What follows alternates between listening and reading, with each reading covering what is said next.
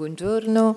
Eh, ringrazio l'Empè dell'invito a partecipare a questo importante incontro. Il Ministero per i beni e le attività culturali ha recentemente deciso di porre ordine in un settore cruciale della conservazione del patrimonio culturale, emanando il 25 settembre 2009 un bando di selezione pubblica per il riconoscimento della qualifica professionale del restauratore di beni culturali. Gli operatori del restauro italiani sono riconosciuti nel mondo come professionisti dotati di un'ottima formazione fatto che purtroppo ancora non trova riscontro in un assetto giuridico che garantisca la reale definizione della loro professione e conseguentemente della loro situazione lavorativa. Il primo tentativo di costituire un albo dei restauratori si deve a Alberto Ronchei, ministro dei beni culturali dal 1992 al 1994. Tentativo fallito per l'ostilità di molti storici dell'arte e archeologi, professionisti anch'essi in servizio all'interno del MIBAC e tutti eh, privi di un albo professionale. Alla metà degli anni 90 l'avvento della nuova normativa sugli appalti pubblici, nota in Italia come legge Merloni, che includeva anche gli interventi di restauro, ha richiesto un'individuazione di quali fossero gli operatori attraverso un processo di qualificazione affidato a delle società eh, organizzate per l'attestazione applicato attraverso un decreto, il DM 420 del 2001, con cui veniva definita la categoria di restauratore di beni culturali e di collaboratore restauratore dei beni culturali, dando indicazione dei requisiti necessari per il conseguimento di dette qualifiche. Tale norma non ha avuto una semplice applicazione, non di rado è stata disattesa, creando ulteriore confusione e questo a fronte di un incremento del numero degli operatori, dovuto in particolare ad un sempre maggiore interesse del settore verso le superfici dell'architettura, interesse che possiamo far partire dalla metà degli anni Ottanta, quando il grave stato di degrado delle superfici dei grandi monumenti romani dell'archeologia l'archeologia classica, soprattutto per effetto dell'inquinamento, portò alla promulgazione di un'apposita legge nota come legge Biasini dal nome del ministro allora in carica. È questo il momento cui, in cui a fronteggiare i danni gravissimi delle superfici marmore vengono chiamati in gran numero i restauratori specializzati che cominciano a trasferire procedure di laboratorio alla dimensione dei grandi cantieri dell'architettura, sostituendosi agli operai e alle imprese che fino allora erano intervenute. È Giovanni Urbani, mitico direttore dell'ICR, a cogliere la criticità insita nell'affidamento di questi lavori, affermando, cito, grava il pregiudizio che si tratti di un mestiere assimilabile a quello dell'edilizia tradizionale, nel quale possono essere riciclati muratori, scalpellini e simili, se non addirittura dei principianti.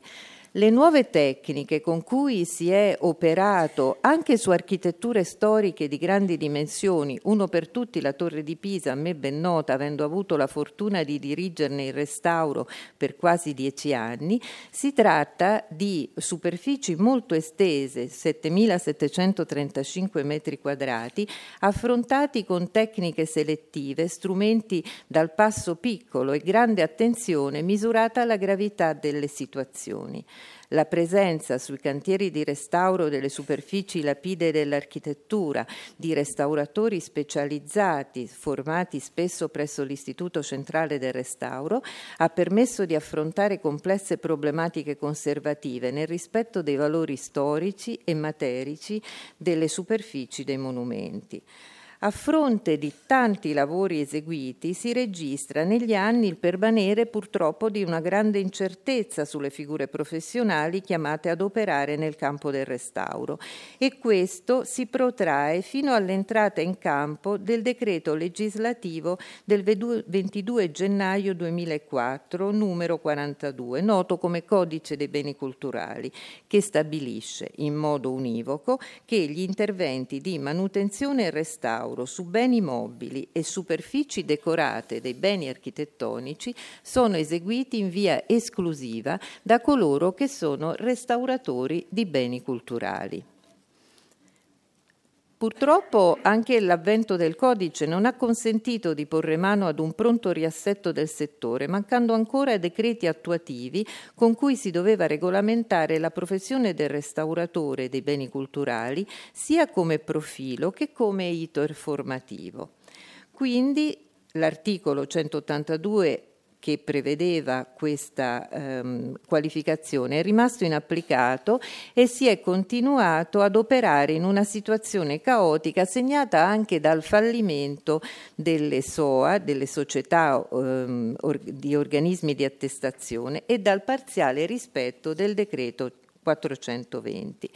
Quando finalmente nel 2009 sono divenuti attuativi i decreti 86 e 87 sulla regolamentazione della professione dell'iter formativo, è stato possibile procedere all'applicazione delle disposizioni del codice con l'articolo 182 per far acquisire in via transitoria la qualifica di restauratore di beni culturali.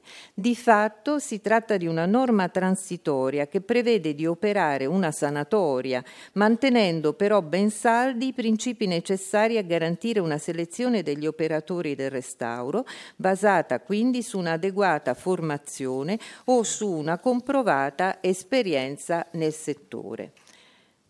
La norma distingue due ipotesi per il riconoscimento della qualifica di restauratore di beni culturali, un riconoscimento diretto e un riconoscimento indiretto attraverso il superamento di una prova di idoneità.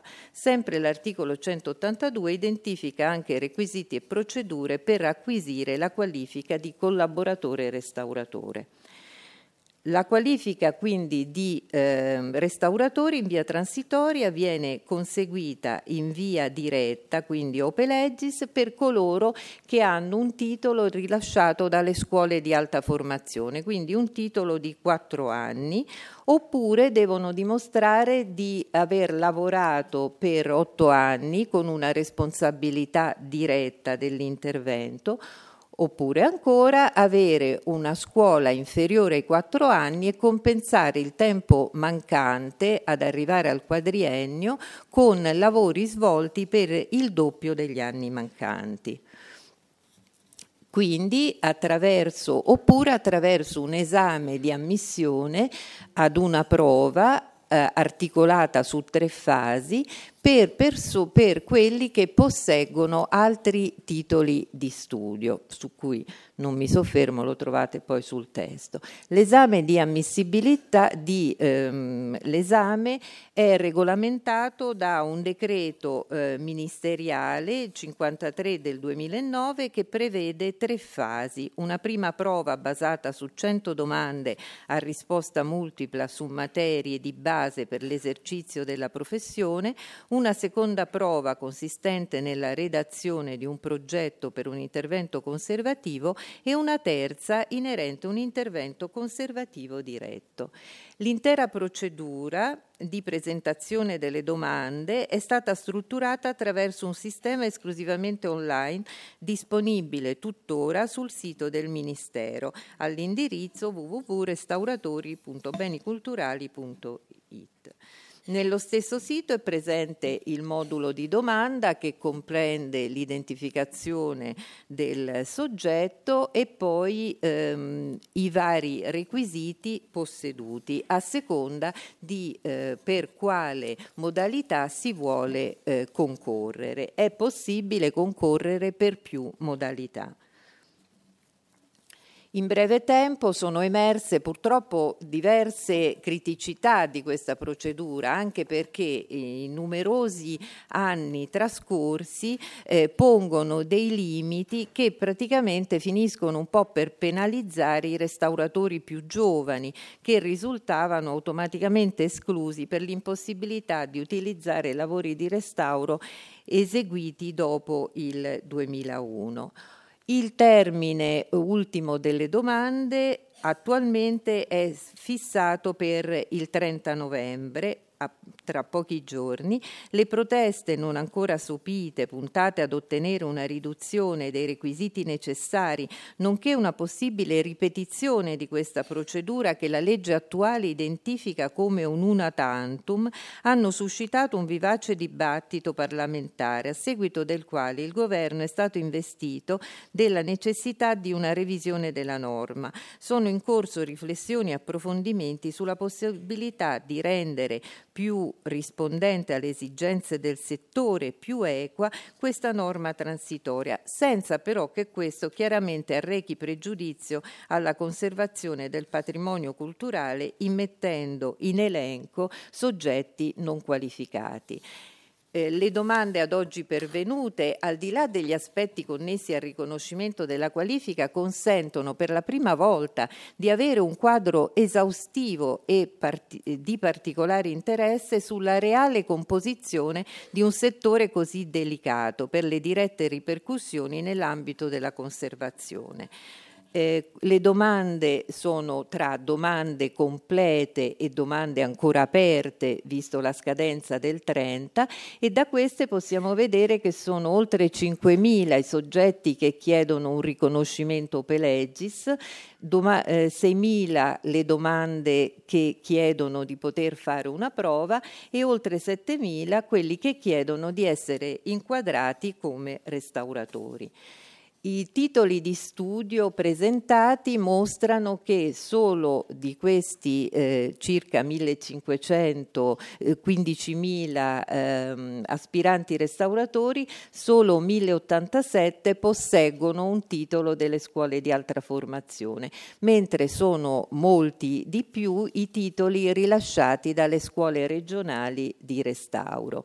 E qui vediamo ancora un altro ehm, elenco dei vari diplomi ritenuti ammissibili e la loro quantificazione.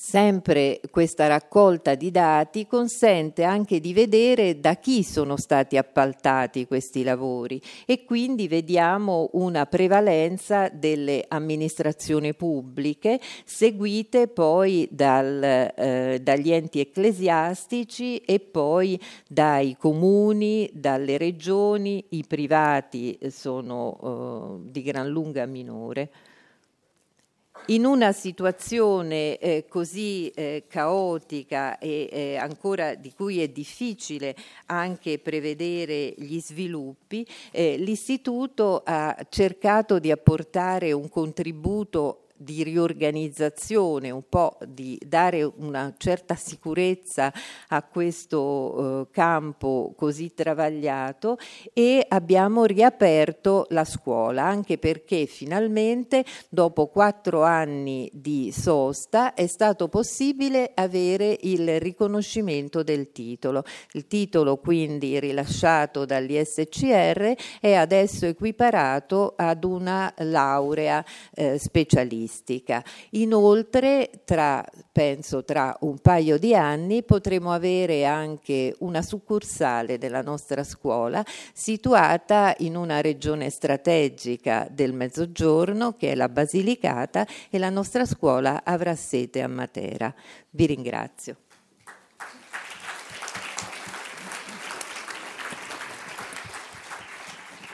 Merci, merci. Euh Chère Madame Caponi, on comprend bien euh, la période de, mutation dans laquelle se trouve euh, votre institut et euh, évidemment les dispositions nouvelles tout à fait déterminantes prises en 2009. Je donne maintenant la parole à Marie-Josée Manot, à qui je demande de bien vouloir vraiment tenir dans cinq minutes pour que l'ensemble des intervenants puissent également s'exprimer. Je leur demanderai également, s'ils le veulent bien, de s'exprimer en cinq minutes chacun pour que nous ayons le temps des échanges. Merci Marie-Josée Manou, à vous. Merci Madame la Présidente. Bonjour Mesdames, bonjour Messieurs. Merci à l'INP pour cette invitation. Nous allons donc, nous allons donc rester en Italie en examinant maintenant la situation du restaurateur à partir de la législation en vigueur et ce en mettant l'accent sur les caractéristiques de la formation du restaurateur donc ainsi que son rôle au sein du processus de la conservation et par rapport à la loi des travaux publics. Le Code des biens culturels et du paysage est un décret législatif promulgué en 2004 et il indique que les interventions d'entretien et de restauration des biens culturels et des surfaces décorées de l'architecture sont réalisées exclusivement par des restaurateurs de biens culturels. D'où quelques interrogations qui semblent bien sûr légitimes. Qui est le restaurateur des biens culturels? Quel métier Quelle formation Pardon, pour quel métier? Et nous entrons bien sûr dans le vif du sujet qui nous réunit aujourd'hui. Euh, à propos des institutions habilitées à la formation des restaurateurs, déjà en 1998, le décret législatif 368 indiquait que les écoles de haute formation sont l'Istituto Centrale per il Restauro, l'Opificio delle Pietre Dure et l'Istituto Centrale per la Patologia del Libro en 2004 en 2004, le euh, Code des biens culturels et du paysage précise que le restaurateur de biens culturels est diplômé auprès d'une école de haute formation et d'études ou bien auprès d'un centre qui a été préalablement habilité par l'État. Euh, la formation est donc euh, structurée sur une durée de cinq ans en un cycle unique donc sans niveau intermédiaire. Et ceci est défini par le décret ministériel 87 qui est promulgué en 2009.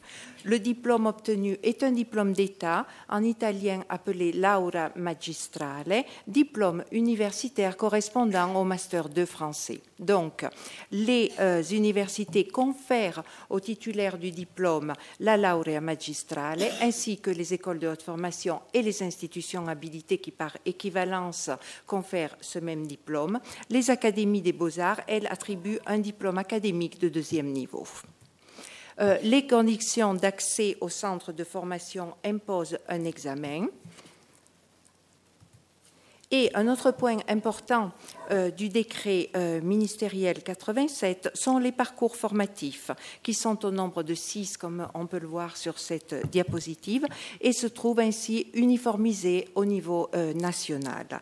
L'école de haute formation de l'Institut de Rome a ouvert ses portes à nouveau en octobre 2007. Bien sûr, l'organisation des secteurs respecte la normative, et par exemple, l'étude de la conservation des peintures murales qui auparavant avant suivait, était inséré dans le parcours numéro 2, aujourd'hui est inséré dans le parcours numéro 1.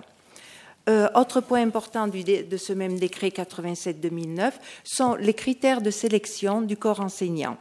En ce qui concerne les disciplines techniques de restauration, comme on peut le voir toujours sur cette diapositive, les euh, restaurateurs euh, enseignants peuvent être soit des universitaires, soit des professeurs euh, des académies des beaux-arts, des restaurateurs qui peuvent associer une expérience didactique théorique et pratique variable.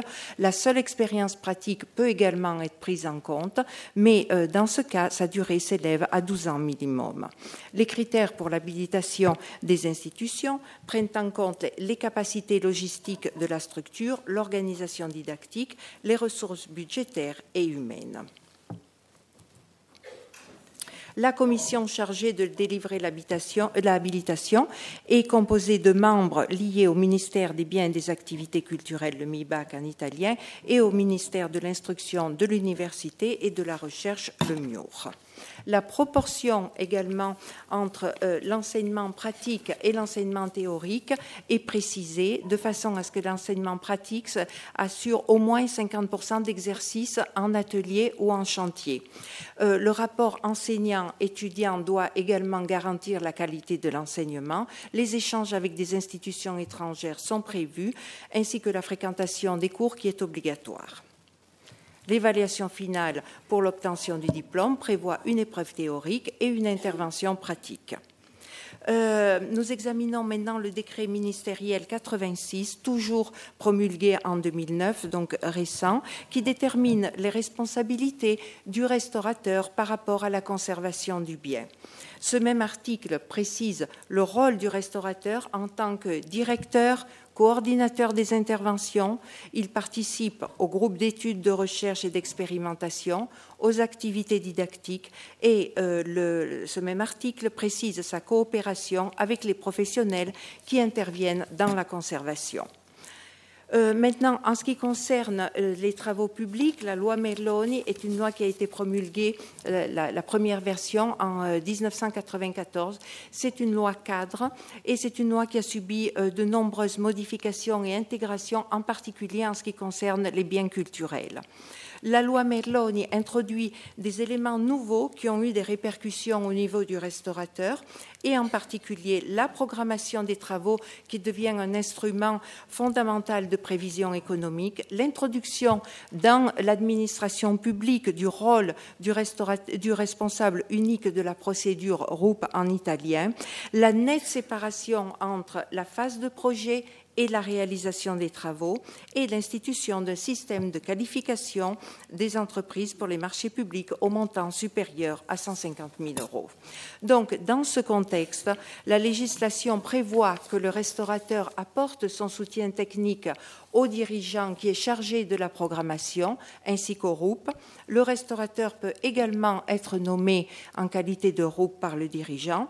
Il participe au projet et en particulier le projet préliminaire prévoit impérativement la rédaction d'une ou plusieurs fiches techniques relatives à la conservation du bien qui doit être rédigée par le restaurateur.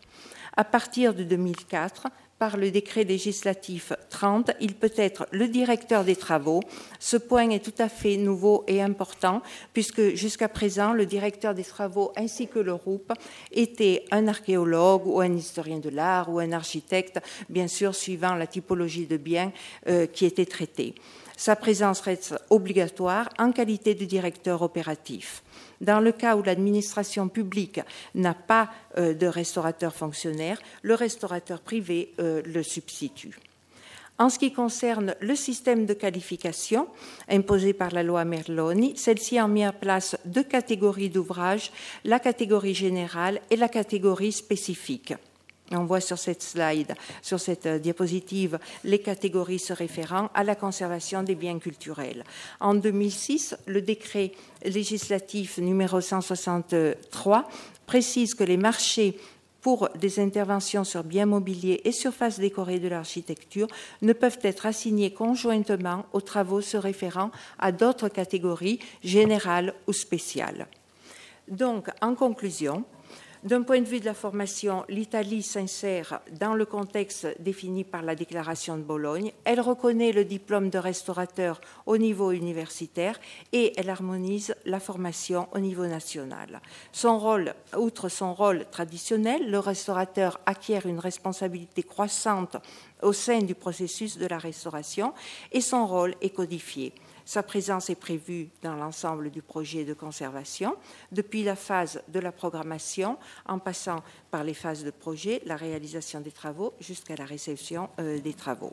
Dans l'administration publique, il a aujourd'hui le même niveau que le conservateur.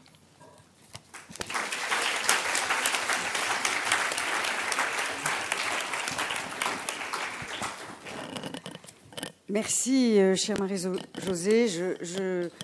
Crois que nous voyons bien évidemment euh, les dispositions extrêmement importantes euh, qui ont été prises euh, par l'Italie et qui confortent encore davantage la discipline de la restauration qui, on le sait, occupait évidemment déjà une place tout à fait éminente au service du patrimoine.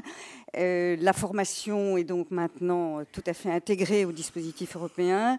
Le restaurateur est fonctionnaire pas tout à fait toujours, mais tout de même, euh, on croit le comprendre euh, assez souvent. Il peut être directeur opératif, comme vous le disiez, et on voit que ses missions, ses responsabilités sont extrêmement définies. S'agissant de la formation, j'ai aussi été assez frappée euh, par des dispositions très précises que vous avez soulignées, comme la parfaite à l'enseignement pratique par rapport aux autres enseignements théoriques ou scientifiques. Et vous êtes allé là, évidemment, loin dans un certain nombre de, prescriptions euh, normatives. Et je crois qu'on doit tous, évidemment, euh, être euh, très intéressés par, par votre expérience. Je vais maintenant, avant que nous, nous poursuivions notre exploration européenne, si vous le voulez bien, donner la parole à Astrid Brand-Gros, qui va donc nous tracer le panorama de Bologne, nous rappeler les grands objectifs de ce processus, puisque euh, nous allons continuer à en parler, euh, bien entendu, ensemble, et euh, qui aussi, bien sûr, s'inspirera peut-être dans ses réflexions de l'expérience qu'elle a pu avoir en qualité de directrice des études du département des restaurateurs à l'INP. Merci, chère Astrid.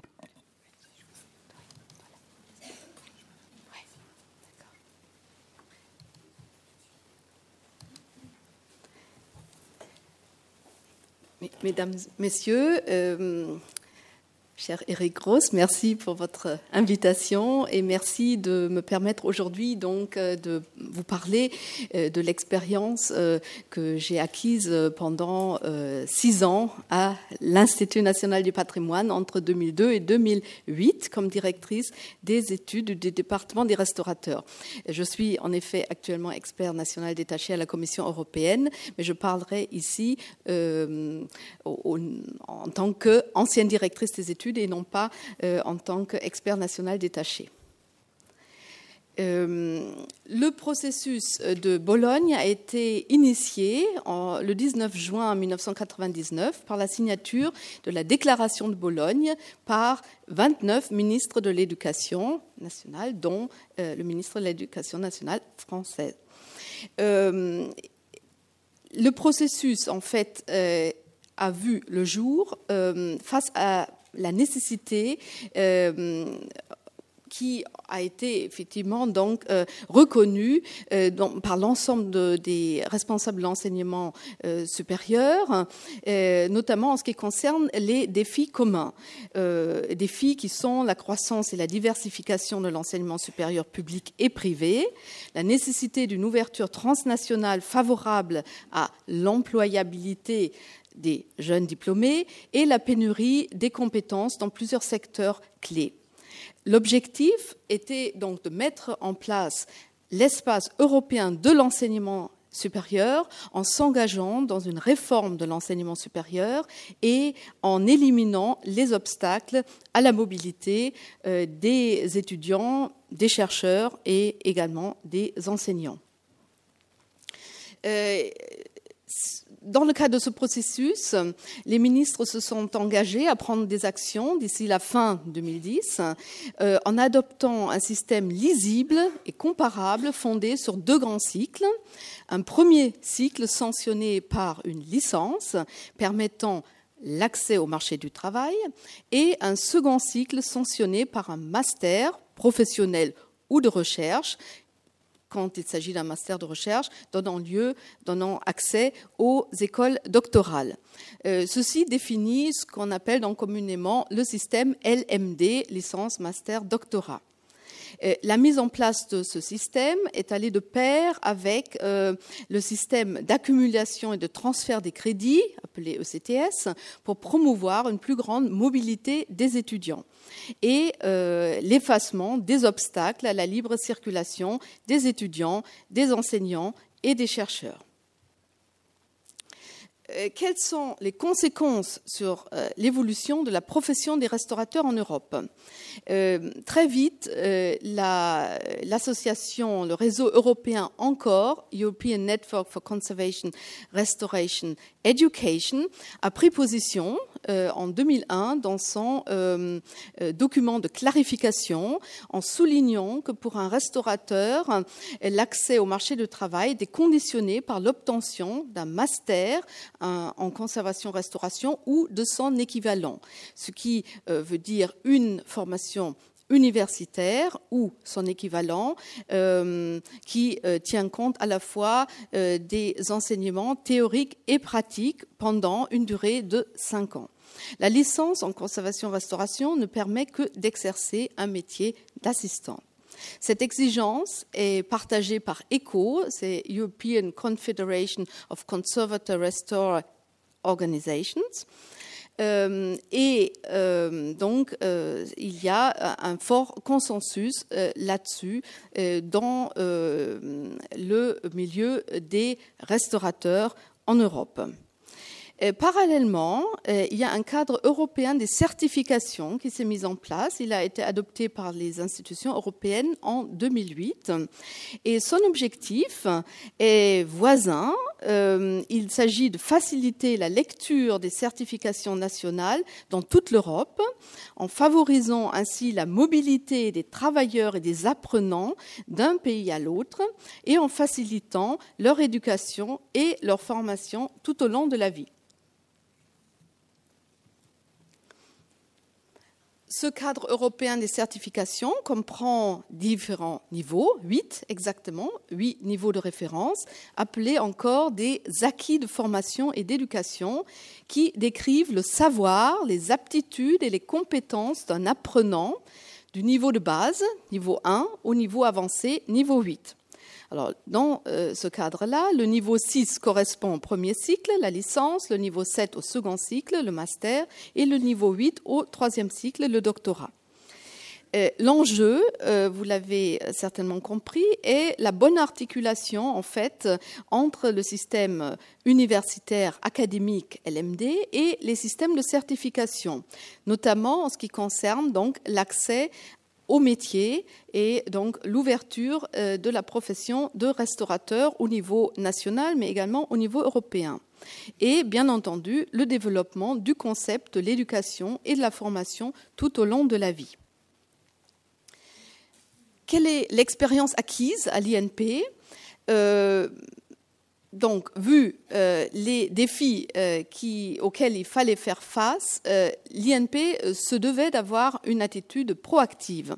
Et le chantier pour l'obtention d'un master, d'un grade de master en restauration, a débuté en 2003 par l'organisation, tout d'abord, de deux séminaires avec les responsables des institutions de formation supérieure européens en conservation. Et je salue ici certains représentants qui étaient présents à euh, ces deux séminaires. Euh, depuis, euh, il y a eu donc adaptation de la structure des enseignements aux exigences du processus de Bologne, tout en ne délivrant in fine qu'un seul diplôme à la fin du second cycle. Depuis 2006, le grade de master est conféré de plein droit aux titulaires du diplôme de restaurateur du patrimoine. Il s'agit d'un diplôme de restaurateur du patrimoine qui est délivré par l'INP au nom de l'État et qui sanctionne la fin des études des élèves restaurateurs et mentionne également la spécialité dans laquelle l'élève a effectué sa scolarité et éventuellement la dominante dans la spécialité. Par la suite, l'INP a également obtenu la charte universitaire Erasmus, ce qui a permis la mise en place d'échanges réguliers d'élèves et d'enseignants avec d'autres établissements européens d'enseignement supérieur de la restauration, ainsi que la mise en place d'un accès en cours de cursus pour les étudiants ayant le niveau requis et voulant intégrer l'INP, essentiellement en seconde et troisième année.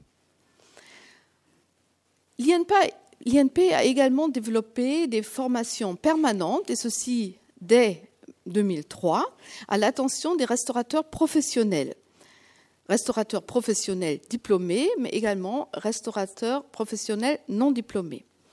Euh, L'INP a organisé et organise toujours des tables rondes et des ateliers et l'INP a également pris en charge la formation des restaurateurs non diplômés en vue de leur reconnaissance par la commission d'habilitation mise en place par la direction des musées de France dans le cadre de la loi du 4 janvier 2002 relative aux musées de France. Je voudrais conclure par quelques remarques sur la nécessité du renforcement des synergies au niveau national, européen et international, en articulation avec le système universitaire européen. Et l'adhésion de l'INP aux presses SIAM est, à mon avis, un très bon pas dans cette direction. Euh, je voudrais également suggérer euh, d'intensifier les échanges via le système Erasmus et plus particulièrement le système Erasmus Mundi pour accueillir également des étudiants non européens et ainsi participer au rayonnement de l'Institut euh, à l'extérieur de la France et également à l'extérieur de l'Europe. Et euh, je m'interroge sur euh, la possibilité de créer euh, à l'avenir des masters ou doctorats européens permettant de renforcer des synergies et d'augmenter les chances des élèves d'exercer leur profession dans l'espace européen et au-delà en ayant une pleine reconnaissance de leur formation et de leur statut. Je vous remercie pour votre attention.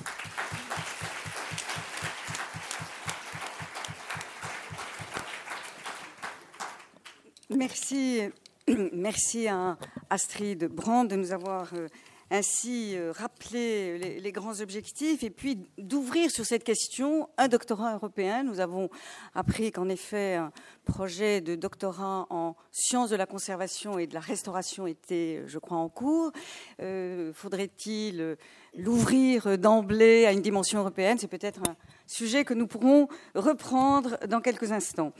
Je voudrais donc maintenant euh, donner la parole à euh, l'Espagne avec euh, Madame Maria Alvarez Garcian, qui est donc au musée du Prado. Je vous donne la parole. Merci d'être là.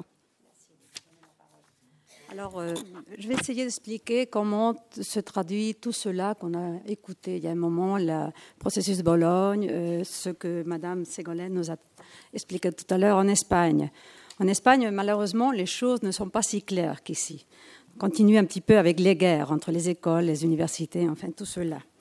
Euh, d'un côté, les restaurateurs et les, conservateurs ont été tout le temps séparés. C'est-à-dire, ce sont deux écoles différentes. D'un côté, il y a les historiens d'art qui deviennent conservateurs au musée et chefs de département de chaque école.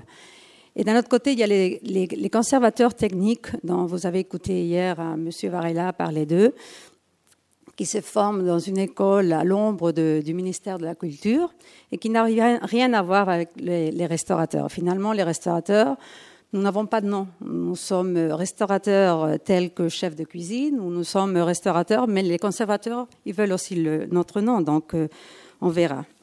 Euh, la formation de restaurateur en Espagne, en tout cas, est une des plus anciennes. Elle, euh, procède depuis. Euh, en 1730, non, 1734, il y a eu un incendie au Palais Royal et les premiers restaurateurs ont été formés. Et ça a créé une petite école de restauration de peinture du roi, qui été un peu la source de toutes nos recherches et de la restauration maintenant. Lorsque, en 1000. En 1960, l'UNESCO a soutenu la création de l'Institut euh, central de restauration. Il été toujours pensé pour les restaurateurs et non pas pour les conservateurs. Hmm. Alors, euh, sur, euh, le but était conjuguer le développement de la profession avec la formation des étudiants. Ainsi, il y avait une école spécifique, mais qui ne dépendait pas du ministère de l'Éducation. En tout cas, elle livrait des diplômes officiels reconnus, reconnus pour l'exercice de la profession. En 1969, euh, elle devient une école indépendante de l'Institut.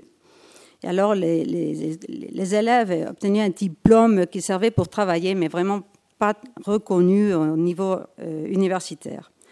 En plus, en 1978, les écoles supérieures de beaux-arts deviennent universitaires elle, oui, à Madrid, Barcelone, enfin quelques villes en Espagne, avec des plans d'études en restauration, mais sans diplôme spécifique.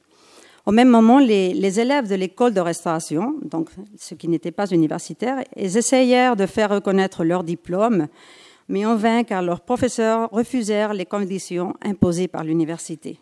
Donc, elle resta comme la petite sœur laide. Plus tard, en plus, chaque autonomie obtiendra le droit de réguler leurs études à travers leurs consejerías d'éducation et de créer leur propre école. Donc il y avait déjà trois feux initiés. En 1990, euh, on essaye, à partir de ce moment, à, avoir un diplôme unique en conservation et restauration qui soit reconnu au niveau de diplôme supérieur. Et alors, les écoles supérieures, les écoles de restauration deviennent écoles supérieures non universitaires dans le cadre d'enseignement artistique, euh, avec des spécialités en peinture, sculpture, archéologie, archéologie pardon, documents graphiques ou textiles. Elles étaient de trois ans. Tandis que les études imparties dans les écoles de beaux-arts de l'université, le diplôme était une licence en beaux-arts avec spécialisation en restauration, mais les étudiants pouvaient donc accéder à des masters que ne pouvaient pas les, élèves des écoles supérieures. Donc, depuis le document du Professional Guidelines du 93, on essaye de mettre en harmonie tout cela. Alors, en mai de 2010, finalement, pour les écoles supérieures est établie une catégorie de grado, qui est un diplôme équivalent au diplôme universitaire, mais seulement équivalent. Alors, euh, ces écoles supérieures démarrent avec ce système en 2010-2011 et prévoient quatre années scolaires avec 240 crédits. À la fin, les étudiants pourront faire sur place un master et obtenir entre 60 et 120 crédits, ou bien accéder aux études de docteur dans les écoles universitaires, tout sous raccord entre les administrations éducatives et les universités. Donc, ils recevront une qualification valable pour définir, planifier et exécuter des stratégies et les traitements, ainsi que rédiger et diriger des projets. De leur côté, les élèves qui réalisent leur étude dans les universités, c'est-à-dire dans les écoles de beaux-arts, obtiendront aussi le titre de grado, un diplôme en conservation euh, du patrimoine culturel, et le séparent définitivement du titre de beaux-arts. Tout cela, évidemment, intégré dans l'espace européen de l'éducation. Alors il y a des problèmes à tout cela, comme vous pouvez prévoir. D'un côté, le nom de l'école, le nom du diplôme de l'école et de l'université ne sont pas le même. C'est-à-dire, pour les écoles supérieures, il est un grade en conservation et restauration des biens culturels, et pour celui de beaux-arts, c'est un grade en conservation et restauration du patrimoine culturel. Rien à voir. En Espagne, les plans, les plans d'études dépendent, dépendent de chaque autonomie, et il y a 19. Donc, euh, chacun peut créer leurs propres, règles. Ainsi, à Madrid, l'école supérieure de restauration dépend du ministère de la Culture, tandis que l'école de beaux-arts dépend du ministère de l'Éducation. Ainsi, l'école de beaux-arts est attachée aux normes et obligations des plans universitaires avec des contrôles de qualité réalisés par l'ANICA, qui est l'Agence nationale d'évaluation de la qualité des crédits, alors que ceci n'est pas exigé dans les écoles, dans l'école supérieure.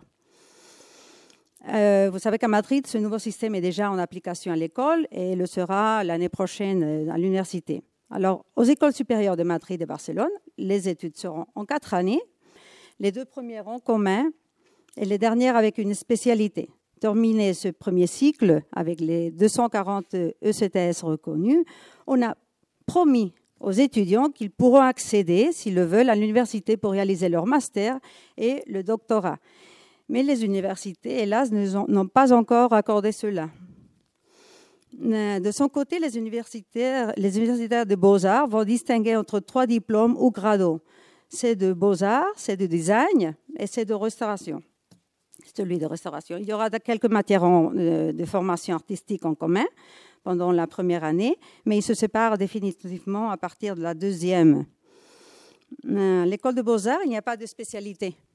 Les élèves ont une première année d'études en commun avec les autres disciplines, mais après ils sont séparés et capacités pour être des restaurateurs en peinture et sculpture du patrimoine avec une initiation à l'archéologie.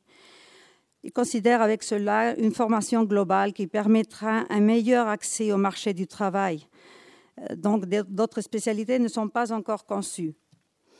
Tandis que dans les écoles supérieures, les élèves peuvent choisir entre six spécialités, peinture, sculpture, archéologie, euh, documents graphiques, textiles et mobilier, bien que le textile et mobilier n'est pas encore en, application. Alors, fini ce premier cycle de quatre ans, les élèves universitaires pourront accéder au master de sa propre université ou se déplacer selon les plans de mobilité de Bologne. Pour le doctorat, un décret en élaboration selon lequel on reconnaît la mise en marche, en marche des écoles de doctorat dans le cadre des universités, se réservant la régulation et le droit d'accès des élèves. Ce n'est donc pas encore défini comment pourront les élèves des écoles supérieures accéder à tout cela. À mon avis, ces différences seront actives autant que les administrations centrales ne décident de régler tout cela. Pendant les négociations, on a regardé plutôt aux intérêts des professeurs qu'aux intérêts des étudiants.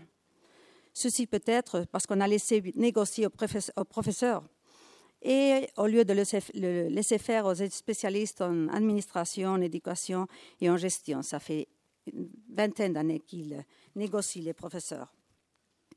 On aurait pu créer une école universitaire unique avec des années en commun et des années pour réaliser les différentes euh, spécialités, tout en occupant, pardon, tout en occupant l'espace des écoles euh, supérieures et l'espace des, écoles de beaux-arts et en unifiant les études et les diplômes. J'espère, hélas, que le sens commun s'imposera dans le futur, dans un futur pas trop lointain, et que les discours que l'on peut écouter au congrès internationaux sur les études dépassent la théorie pour se concentrer sur la mise en pratique. Euh, quant au métier, c'est vrai que la restauration, une fois fini les études, c'est pas facile pour les étudiants, pour les, professionnels. Le marché du travail n'est pas à ce moment très, facile pour eux. Euh, normalement, ils peuvent accéder à travers des concours euh, aux institutions et ils sont obligés à savoir beaucoup plus que les tribunaux de langue, de loi, de, enfin, beaucoup de matières que normalement elles sont faites pour, euh, pour essayer les, places étant si peu, si, euh, peu rares, voilà, pardon. Euh, il, faut, absolument enlever beaucoup d'élèves. Donc, c'est nécessaire d'avoir une, quantité de, matière absolument ridicule. Au musée du Prado, nous faisons aussi une partie assez importante de formation qui nous vient un peu de la tradition de école de Prado, pas comme l'école de Prado prévue euh, récemment, mais école de Prado euh, traditionnelle. Donc nous essayons de former les restaurateurs euh, d'un côté comme relève et d'un autre côté pour essayer de les placer dans d'autres dans musées, musées et institutions. Il y a un très intéressant programme euh, dont on pourra parler peut-être tout à l'heure. Merci de m'avoir écouté.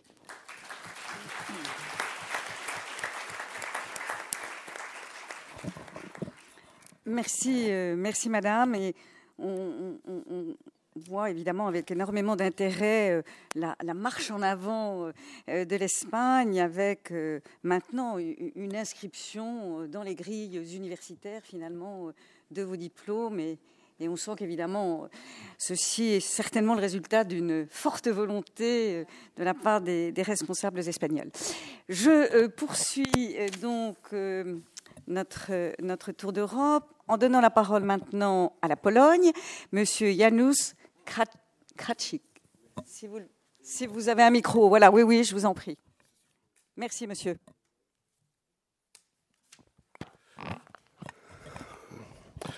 Euh, bon, euh, je voudrais commencer par euh, un aveu. Et le témoignage que je voudrais vous présenter est peut-être particulier. Je viens de la, de la Pologne, du pays qui, est intégré, qui a intégré les structures européennes il y a six ans.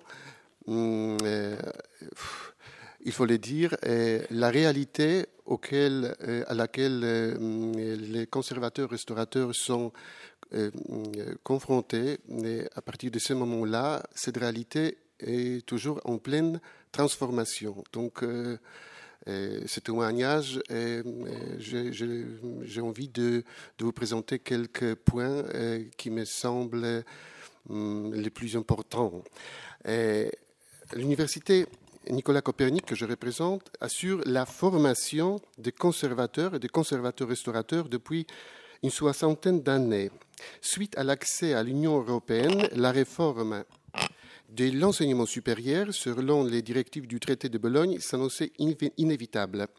Cependant, tandis que les enseignants chargés de la euh, formation des conservateurs ont accepté la division de l'enseignement en deux étapes, Bac plus 3 plus 2, les responsables de la formation des conservateurs restaurateurs se sont opposés à la réforme.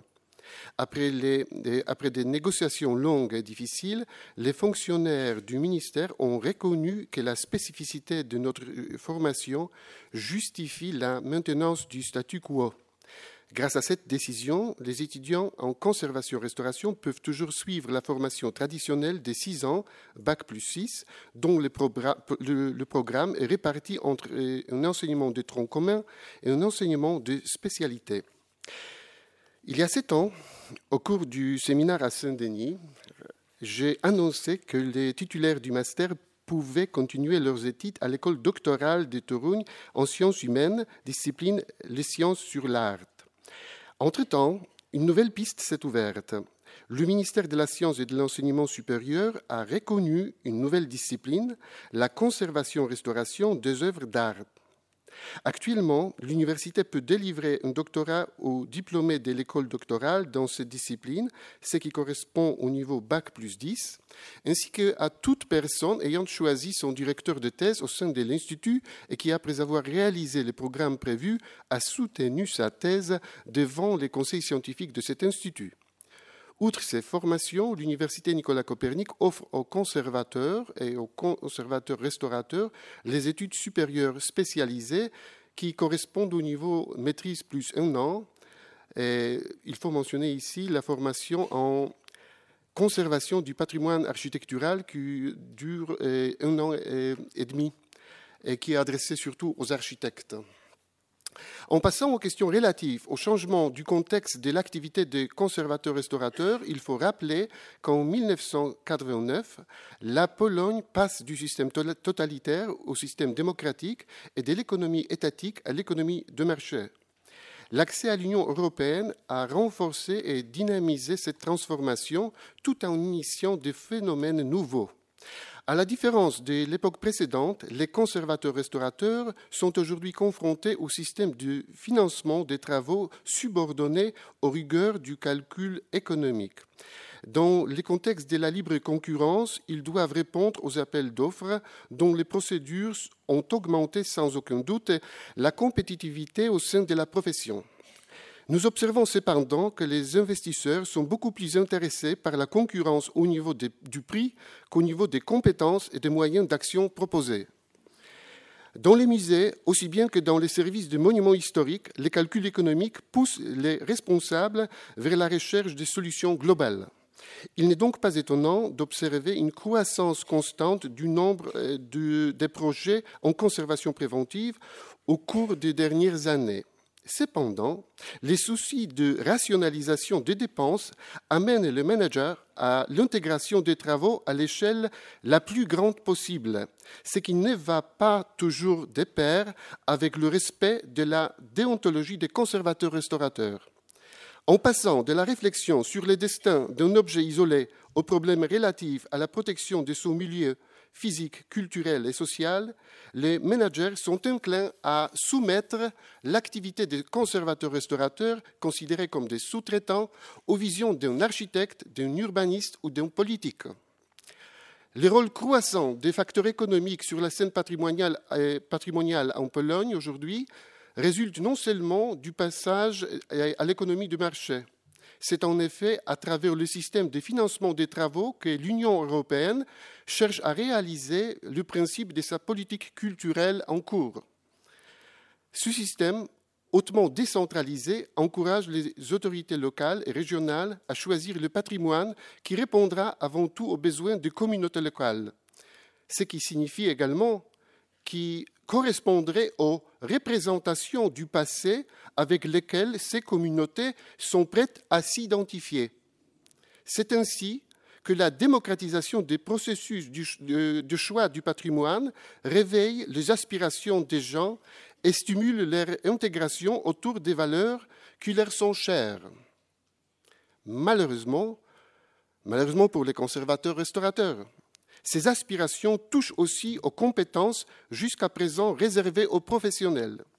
C'est pourquoi, parmi les projets financés par les fonds structuraux, on trouve des travaux qui, de notre point de vue, peuvent être facilement qualifiés de rénovation, de reconstruction ou de création de faux. L'autorité d'un conservateur-restaurateur qualifié et le principe de sa déontologie sont ainsi confrontés avec l'autorité d'un expert du voivode qui, pour évaluer les projets présentés au concours, est obligé de prendre en considération le poids des arguments sociaux. À partir des observations résumées ci-devant, je tire la conclusion que nous assistons depuis quelque temps en Pologne à un processus d'abaissement du statut professionnel du conservateur-restaurateur. Il est il est aberrant de voir que cette dégradation se passe à l'heure où la, la question de la sauvegarde du patrimoine semble évidente et primordiale pour tout le monde. Comment réagir contre ce phénomène inquiétant? Peut-être, si le temps le permet, je retournerai à, à ce sujet-là et je donne la parole aux autres. Merci beaucoup. Merci, monsieur.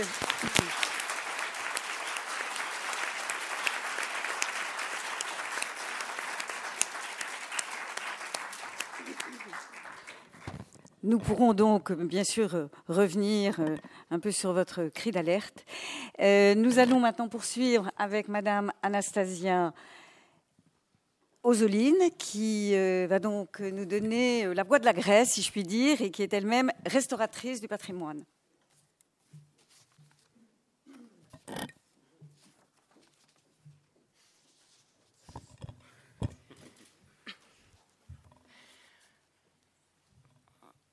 Alors, je voulais juste, euh, en introduction, euh, insister sur le fait que la restauration en Grèce est avant tout une affaire d'État.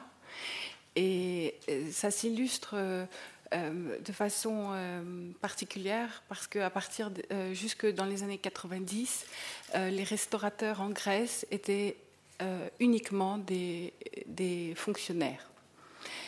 Actuellement, euh, il y a un petit changement étant donné que dans les musées, euh, les postes sont presque tous pourvus.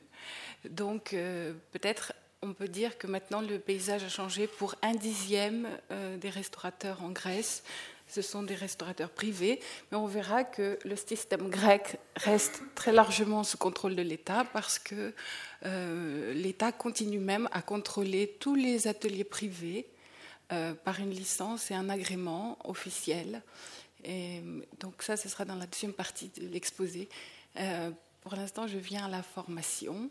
Donc, je voulais vous dire que, évidemment, le métier de restaurateur motive énormément les, la, jeunesse grecque parce que, premièrement, il y a beaucoup de matière à restaurer. Et en plus, le fait que les restaurateurs ont un statut euh, qu'ils ont été reconnus par une loi en 2002 par le ministre de la Culture euh, comme étant les seuls à pouvoir euh, exercer leur métier sur les biens culturels et que ce soit les biens culturels muséaux et aussi les biens culturels privés parce qu'eux aussi appartiennent à l'État en Grèce. Donc euh, l'État contrôle absolument tout, le patrimoine sur le sol grec. Voilà. Donc euh, pour ce qui est des filières, il y a trois filières possibles euh, au niveau national. la première filière est l'Institut de formation des restaurateurs d'œuvres d'art qu'on appelle en Grèce TI, avec le T qui est plutôt on insiste sur le côté technique, mais c'est un niveau universitaire. Et donc, c'est euh, DUG licence master. Et euh, c'est sur cinq ans. Et c'est à peu près, si vous voulez, le schéma que j'ai connu ici à, l'ENP euh, pour les études, simplement avec quelques différences il y a quelques talons d'Achille, disons, parce que c'est, euh, il n'y a pas de, par exemple, il n'y a pas d'échange avec euh, euh, l'étranger, c'est-à-dire il n'y a pas de stage à l'étranger, et peut-être le plus, pour moi, le plus dommageable, c'est qu'il n'y a pas de spécialisation dès l'entrée.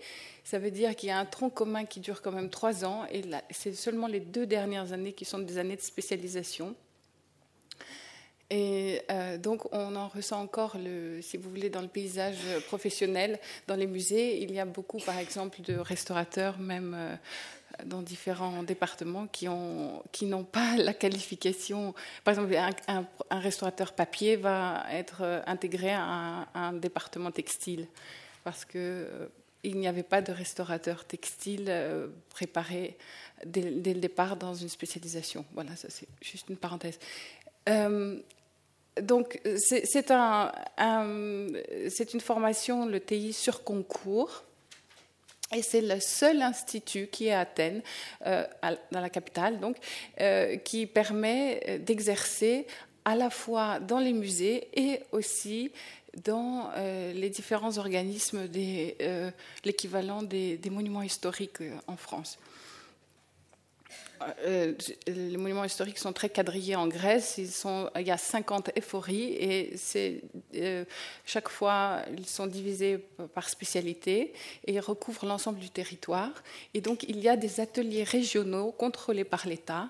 Et à ce moment-là, le, restaurateur va entrer en exercice pour une durée déterminée, pour une mission, et il sera euh, fonctionnaire pour quelques mois au sein de ces ateliers. La, deuxième formation possible est une formation que j'ai cru comprendre qui existe en Italie. C'est le IEEC, ça c'est le nom grec, mais c'est des formations de techniciens de la restauration. Et là, euh, c'est eux qui choisissent d'être techniciens. Et c'est pas sur concours, c'est sur entretien. C'est pendant deux ans. Et euh, on est pour sa vie entière soumis au contrôle, la supervision du restaurateur sur son propre travail.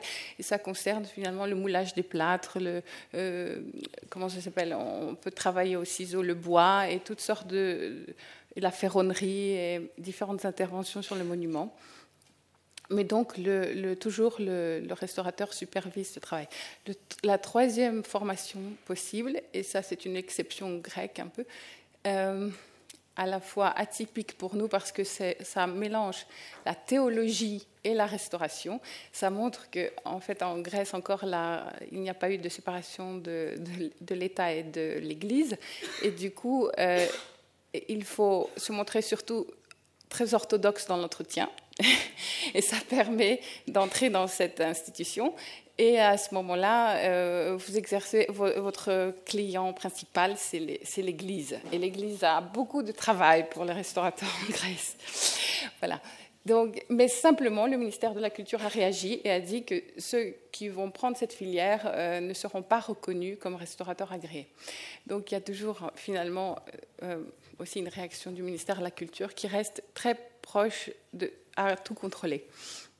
Notamment, euh, il y a eu dans la loi de 2002, euh, on a bien expliqué que si, un non-professionnel exerce le métier de restaurateur, eh bien, il est passible de deux ans de prison.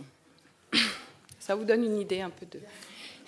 Donc, après les formations, je vais parler de, la pratique du métier. Euh, en fait, la pratique du métier minutes parce qu'il y a encore deux intervenantes. La pratique du métier, c'est simplement, elle est entièrement calquée sur euh, le, les horaires et les, des, comment ça s'appelle, euh, des, des fonctionnaires. Et, et, voilà, je crois que j'ai à, peu près tout dit. Simplement, je, voulais simplement euh, parler du fait que le, le, comment ça s'appelle? La formation de l'INP est très reconnue en Grèce. euh, sur le papier, euh, que les, la deuxième source de formation chez, en Grèce, c'était aussi pour, très importante, c'était de partir à l'étranger. Et les Grecs étaient très attirés par l'Angleterre, parce que l'Angleterre a un système de formation plus souple. Et notamment, l'INP est totalement inconnu en Grèce. Et, l'excellence finalement de la formation euh, se, se, se, comprend sur le terrain, mais le titre et le papier ne disent rien à personne. Donc il faut vraiment faire preuve sur le terrain euh, pour être intégré à une équipe de restaurateurs grecs. Voilà. Et euh, tout à fait pour finir, je voulais conclure sur une fable qui pourrait être euh, une fable d'Ésope, mais je voulais vous dire que je me demandais, parce qu'on me parlait de l'avenir de, du restaurateur ou en France ou à l'étranger, je, je, me demandais qui est le mieux parti dans son avenir professionnel, celui qui a une formation un petit peu bancale mais qui a un statut solide dans son métier, ou bien celui qui a une formation excellente mais qui n'a toujours pas de statut dans son métier. Je vous remercie.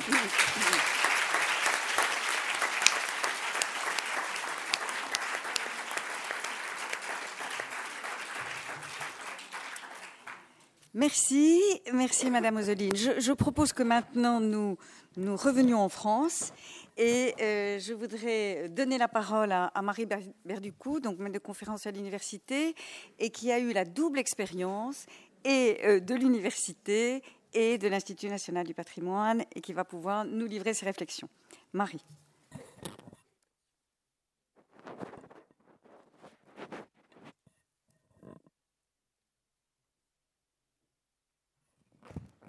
Oui. Voilà. Alors, merci pour, euh, à, la direction de l'Institut national du patrimoine pour cette invitation. Alors, j'avais prévu de, vous proposer une réflexion qui était articulée, parce qu'on ne se refait pas selon un plan en trois parties. Mais comme il faut aussi savoir s'adapter, je vais m'y prendre autrement, pour faire plus court. Donc, je vais simplement euh, peut-être euh, réfléchir avec vous aux évolutions récentes des contenus euh, de la formation des restaurateurs, qu'il s'agisse de, des étudiants de l'Université de Paris 1 ou des élèves du département des restaurateurs de l'INP, et puis terminer euh, sur euh, quelques pistes qui, me semble-t-il, devraient être explorées. Alors, pour les évolutions récentes des contenus, je crois que dans les 15 dernières années, on a euh, un peu partout euh, éprouvé le besoin de revenir sur des questions fondamentales qui sont l'analyse approfondie des valeurs culturelles qui justifient la conservation et la restauration des biens patrimoniaux. Pourquoi? Parce que probablement dans la période antérieure, euh, on avait surfé un peu sur la mode de la scientificité et euh, en fait, la restauration n'est pas une pratique technico-scientifique, c'est une pratique éminemment culturelle dont la méthodologie ressort du domaine des sciences humaines. Donc, on est, je crois, on a fait. Évidemment, c'est plus facile de bâtir un programme de chimie qui s'adresse aux, élèves restaurateurs que de bâtir un programme, Ségolène Bergeon le sait bien, d'histoire de la restauration, de déontologie, euh, de réflexion euh, sur le cœur même de l'activité. Donc on a fait pencher le balancier, je pense, ces 15 dernières années, à juste titre, dans une autre direction, qui était de reprendre ces questions de fond posées par Riegel, Brandy et plus récemment Philippot. Bon, maintenant, euh, il y a aussi des, évolutions récentes euh, à intégrer. On a beaucoup travaillé sur cette trilogie, le scientifique euh, de la matière, hein, science de la matière et de la vie, le conservateur qui représente la figure de l'historien de l'art, de l'archéologue, de l'ethnologue, etc., et le restaurateur cette interdisciplinarité, elle est très bien mise en pratique à l'INP, puisqu'il y a tous les ingrédients sur place, si j'ose dire. Elle l'est moins bien mise en pratique à l'université, mais on y travaille tous aussi, et c'est devenu une sorte de, leitmotiv, euh, de choses euh, habituelles. On a fait beaucoup de progrès aussi euh, pour vraiment bâtir les capacités de communication entre ces trois professionnels. Maintenant, je crois qu'on est confronté à la, nécessité d'intégrer dans la formation des restaurateurs des paramètres et des acteurs, des partenariats encore plus larges. Euh, l'exposé de notre collègue polonais était évidemment très frappant de ce point de vue-là. Nous sommes dans le monde, nous sommes intégrés à un monde où la conservation-restauration du patrimoine représentent des enjeux, des enjeux sociétaux, des enjeux économiques, des enjeux identitaires, des enjeux de développement qui sont considérables. Et nous devons en tenir compte. On ne peut pas se contenter du tête-à-tête avec l'œuvre ou le monument ou le site archéologique. Il y a bien d'autres partenaires concernés qu'il nous faut savoir écouter et qu'il nous faut savoir convaincre. Jusqu'à une période très récente, dans les programmes d'aide au développement, qu'il s'agisse d'aide au développement euh, menés par euh, la Banque mondiale ou des banques interrégionales ou des agences bilatérales de développement, le mot culture était strictement absent. Un projet de développement qui se euh, construisait sur l'exploitation d'une ressource patrimoniale ou culturelle n'était pas finançable ça a changé, mais ça a changé dans une période très récente. Et il faut prendre le train en marche parce qu'il faut que euh, nous arrivions à faire passer nos exigences déontologiques dans ce mouvement qui inclut la dimension patrimoniale dans le développement durable.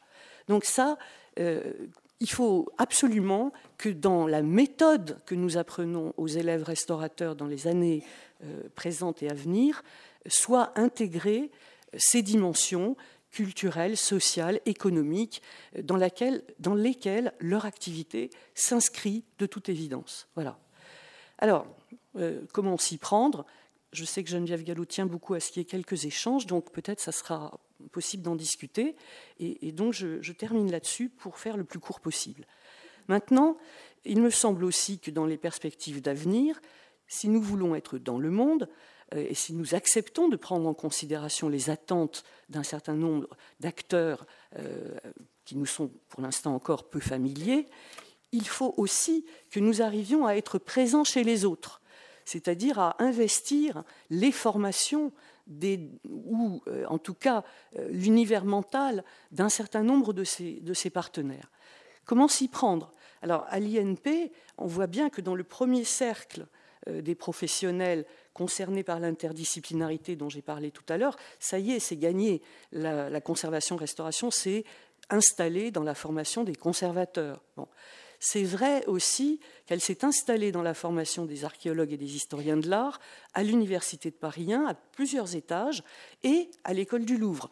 C'est vrai qu'on la voit poindre le bout de son nez dans diverses universités en région. Donc, au niveau du premier cercle, on a bien avancé, sauf peut-être pour les scientifiques, parce que la dimension patrimoniale dans leur formation, je parle des scientifiques euh, sciences de la matière, est totalement absente. Et ce qui est encore plus grave, c'est qu'elle est absente aussi euh, des modalités d'évaluation de leur carrière, même quand ils sont, quand ils font de la science du patrimoine. Bon, donc ça c'est un problème, vaste question, mais bon. Alors maintenant, est-ce qu'on peut faire plus large? Alors moi, je pense qu'il faut faire plus large. Il faut arriver à être beaucoup plus présent, beaucoup plus. Il faut sensibiliser des publics dont nous connaissons maintenant la variété, hein, euh, mais qui pour l'instant sont encore très largement abusés par l'idée qu'une restauration peut tout effacer, y compris les plus graves accidents, les plus graves négligences, qu'on peut retourner à l'état originel des œuvres. Donc il faut continuer à porter la bonne parole et à expliquer aux gens non, quand j'ai fait un trou dans le tableau, eh bien le tableau il restera définitivement un tableau qui à un moment donné de son histoire a été troué et ça le restaurateur ne l'effacera pas. Hein. Donc, euh, il faut continuer à, vraiment prêcher auprès des publics et, s'en faire des alliés. Hein. c'est-à-dire procéder autrement que par simple interdiction, touchez pas, photographiez pas, etc., etc. Non, il faut les convaincre, il faut solliciter leur aide, leur concours actif à la préservation du patrimoine euh, après tout, c'est le leur. Hein. Donc euh, euh, là, on a des, progrès, à mon avis, importants à faire en, termes de communication, et les restaurateurs ont leur part à prendre dans ce travail. Maintenant, on peut aussi aller plus loin. Alors, on peut imaginer de mettre de la conservation-restauration dans d'autres formations. C'est ce qu'on vient de faire à Paris 1, où j'ai pris la responsabilité d'un master professionnel qui s'adresse à de futurs gestionnaires de la valorisation touristique des sites et des monuments culturels. Et je pense que ces gens-là, euh, qui viennent de divers secteurs, euh, qui ont un bagage souvent en économie, gestion, marketing, développement des territoires, il faut attirer leur attention sur l'éthique de la conservation du patrimoine. Il ne faut pas leur laisser s'imaginer qu'une restauration abusive, une reconstruction intempestive va être un, atout majeur de l'attractivité touristique d'un lieu. C'est probablement faux, c'est probablement erroné, ça a un effet d'aubaine, mais pour quel public et pour combien de temps et à quel coût, toutes ces questions doivent être posées. Donc, je pense que c'est très important d'investir comme ça différents euh, champs disciplinaires en tirant certaines sonnettes d'alarme et en préparant les gens à, communiquer avec nous. Et puis, dernier point, euh, c'est une expérience très intéressante qui est menée aussi à Paris 1 depuis euh, deux ans maintenant, qui pourrait d'ailleurs tout à fait euh, accueillir des, collaborateurs de l'INP s'ils étaient intéressés. C'est la création d'un réseau interdisciplinaire dans lequel nous avons des anthropologues, des économistes spécialistes du développement et de l'aménagement des, géographes, pardon, spécialistes de l'aménagement des territoires, des historiens de l'art et, des archéologues, des collègues issus de la conservation-restauration, des anthropologues, je l'ai dit, je sais plus, j'avais peur d'oublier qui que ce soit, mais je crois que non. Voilà, et on travaille ensemble à partir d'études de cas sur comment concilier développement local, patrimoine et conservation de ce patrimoine dans le respect d'un certain nombre d'exigences éthiques. Exigences éthiques qui concernent aussi bien une certaine conception du développement qu'une certaine conception du patrimoine. Voilà.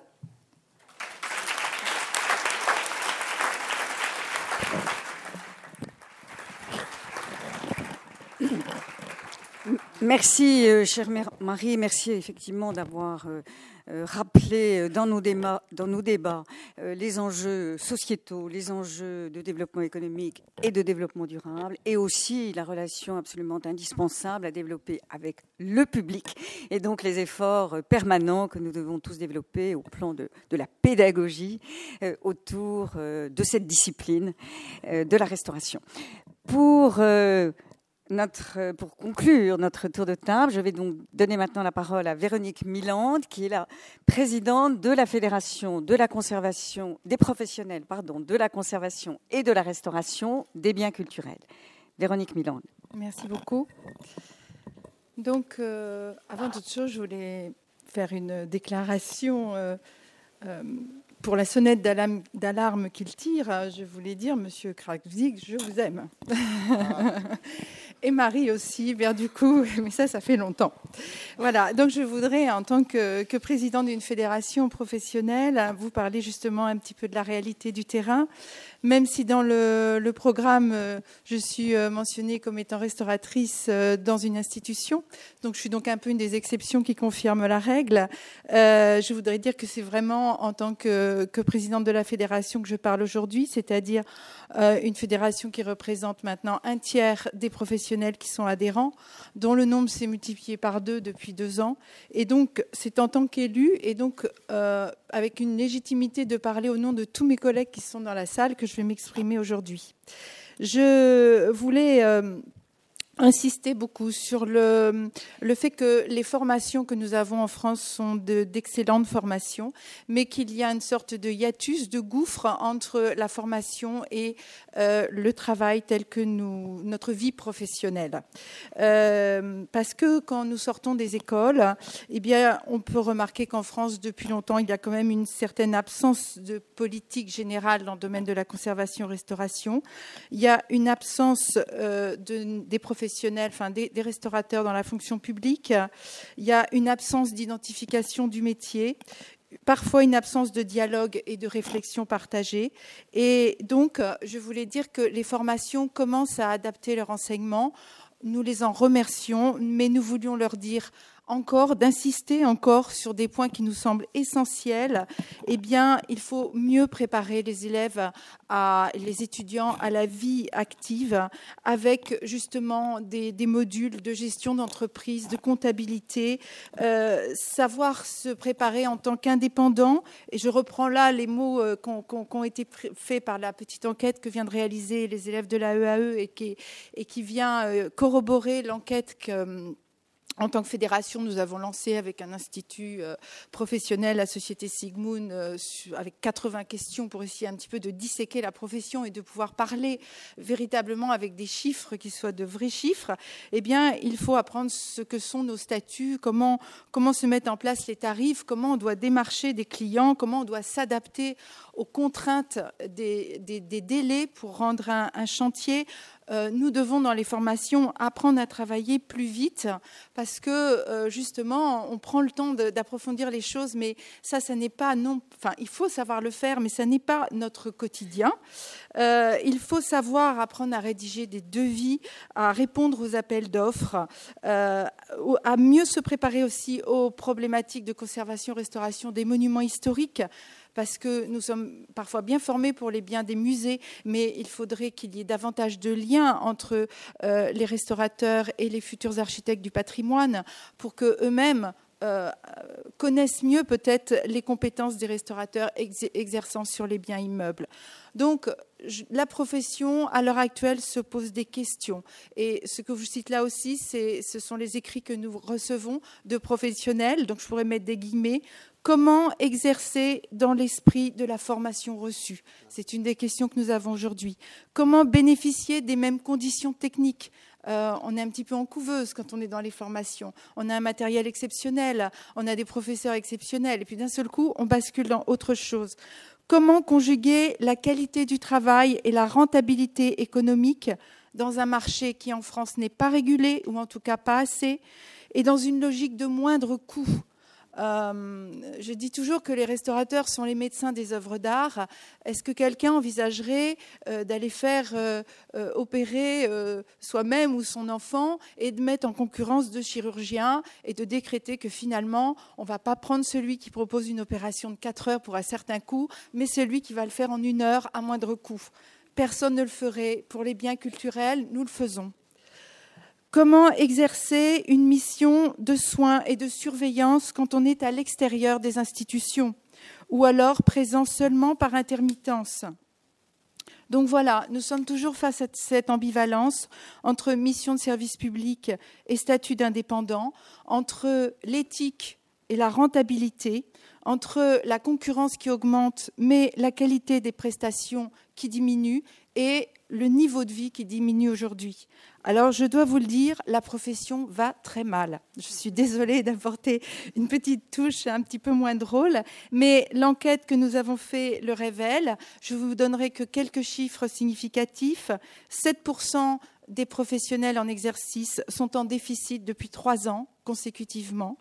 15% des professionnels ont un bénéfice, c'est-à-dire un revenu pour vivre inférieur à 10 000 euros par an.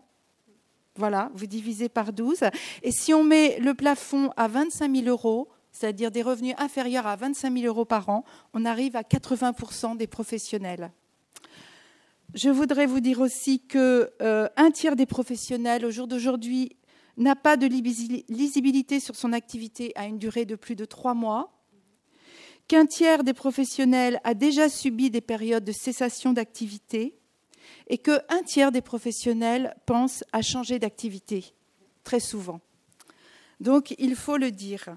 Donc, euh, les personnes, mon message aujourd'hui, c'est de vous dire que les personnes du terrain peuvent apporter une expertise qui est souvent sous-estimée et mésestimée en France. Il faut intégrer les représentations professionnelles à la réflexion sur la conservation-restauration. Hier, le ministre, je le cite déjà, a dit je mesure les attentes des restaurateurs et suis convaincue qu'ils méritent une place au sein des institutions. J'ai demandé à Philippe Bellaval d'engager une réflexion avec les professionnels. Eh bien, nous sommes là et nous n'attendons que le calendrier des réunions.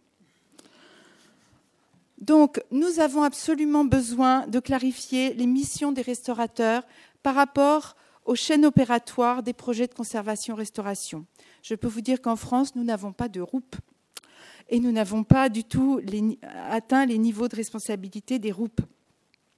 Nous avons besoin de clarifier la situation et les niveaux des écoles privées, de contrôler les formations sauvages qui se mettent en place de manière non contrôlée, qui disparaissent, qui ressurgissent et qui font beaucoup de tort à la profession.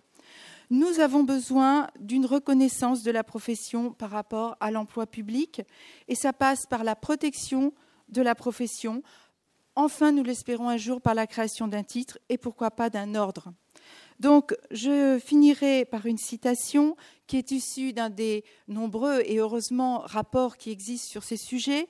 Celui-ci, c'est la mission éthique de la conservation et de l'enrichissement du patrimoine culturel, écrit par Jean-François Collinet en 2005.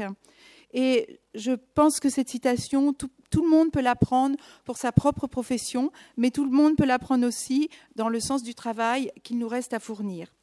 Et donc, je dirais, l'ardeur de la tâche est souvent à la mesure de la dignité qu'on lui prête et dont on se trouve investi. Merci.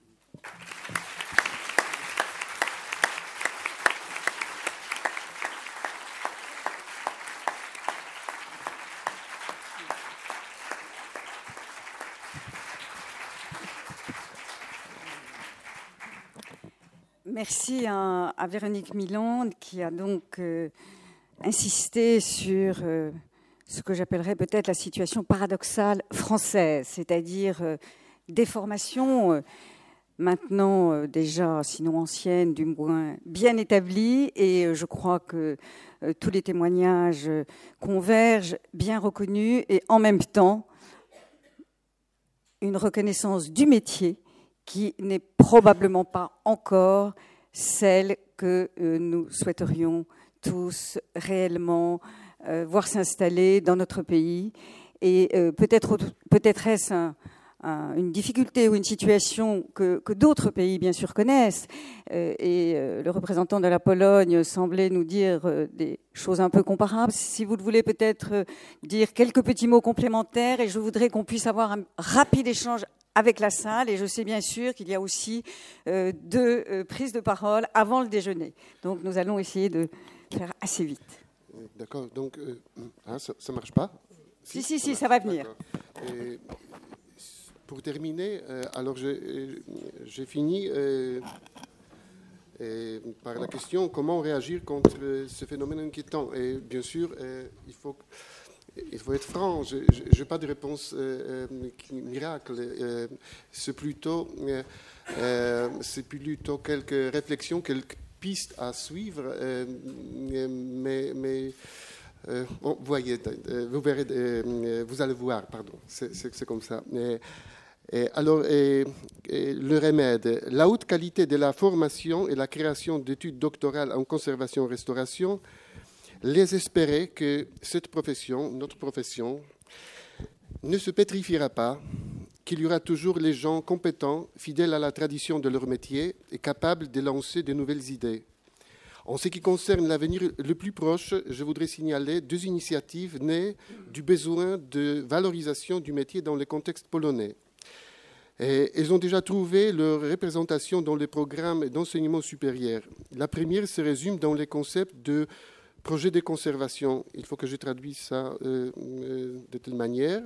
Les promoteurs de cette idée aspirent à munir les étudiants de tout nécessaire pour savoir gérer les ressources du patrimoine culturel à grande échelle. Ça va dans le sens euh, que Marie Berducot disait tout à l'heure.